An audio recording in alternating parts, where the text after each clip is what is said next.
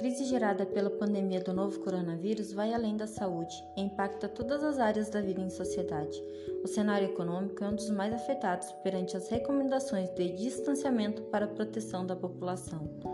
Com a suspensão de parte das atividades comerciais e aglomerações, profissionais autônomos e pequenas empresas foram gravemente prejudicados. O Serviço Brasileiro de Apoio às Micros e Pequenas Empresas, SEBRAE, enfrenta queda no faturamento devido às medidas de isolamento no país.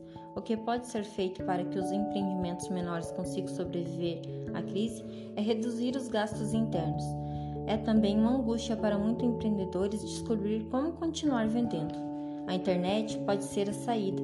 Buscar atender as necessidades da comunidade local também é válido. A chave é descobrir quais são as novas necessidades que surgem em tempo de coronavírus. O sistema delivery ganhou força nesse período. Até mesmo aqueles comerciantes que não imaginavam fazer entregas aderiram em razão, em razão da crise e não pensam em abandonar tão cedo. Ela também impulsionou o número de pessoas que buscam o empreendedorismo como alternativa de renda. O setor de hipermercados teve maior facilidade em repasse de preços manutenção de margens e resiliência na demanda. Por outro lado, os segmentos industriais, alimentos e bebidas, penalizado principalmente pelo etanol, uma vez que os alimentos mostram tendência positiva, papel e celulose e comércio de vestuário foram os mais afetados nestes critérios. A demanda da indústria automobilística voltou a apresentar uma melhora.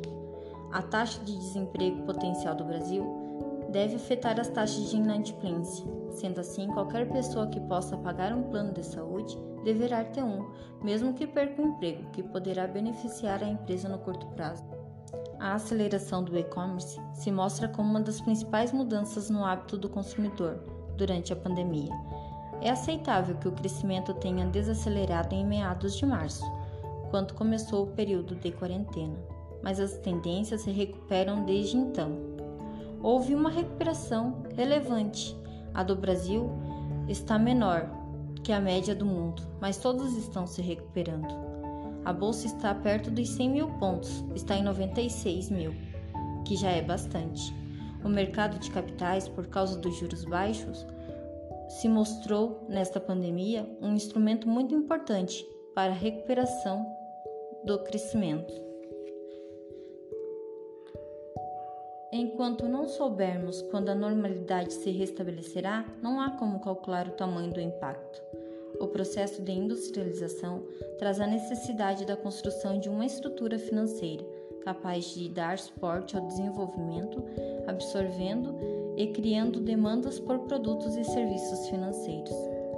Em relação ao processo de desindustrialização que ocorreu nos últimos anos, e também porque há vários desafios ainda para serem vencidos para que o setor econômico consiga se conectar com a quarta revolução industrial, que já está em curso, e também para se entregar, integrar de forma sustentada à economia global. Ao término da crise atual, é necessário ter em mente que a saúde da indústria será decisiva para que o Brasil consiga se recuperar dos estragos feitos pelo vírus e retomar o caminho do desenvolvimento econômico e social que se pressentia antes do surgimento da pandemia.